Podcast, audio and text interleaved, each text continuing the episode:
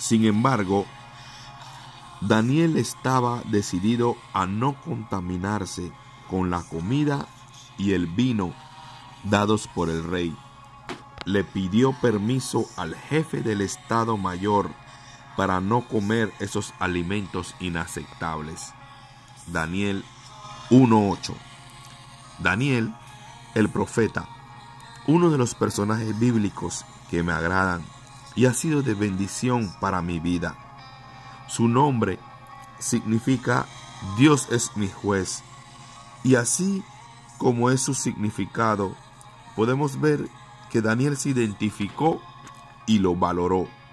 No dejó que las personas a su alrededor lo afectaran por lo que decían. Por su integridad y dedicación a Dios, trabajó en varios reinos. Podemos ver que fue más que un joven, fue una persona llena de la palabra y por ende demostró sabiduría en todo lo que hacía o decían. Se ganó el respeto de las personas que estaban a su alrededor.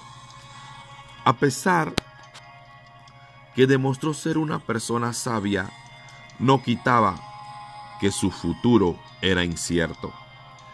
Mostró un compromiso genuino con Dios, sin importar qué poder humano estuviese reinando.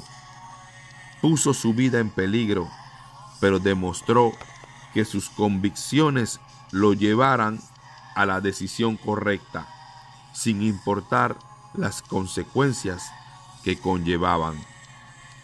Padre, ayúdanos en el nombre de Jesús a poder ser como Daniel y aún poder ayudar a los nuestros, que sin importar qué presiones podamos recibir de afuera, poder mantener nuestras convicciones en ti y saber que nuestras vidas y futuro están en tus manos, el mejor lugar donde podemos estar nosotros y los nuestros.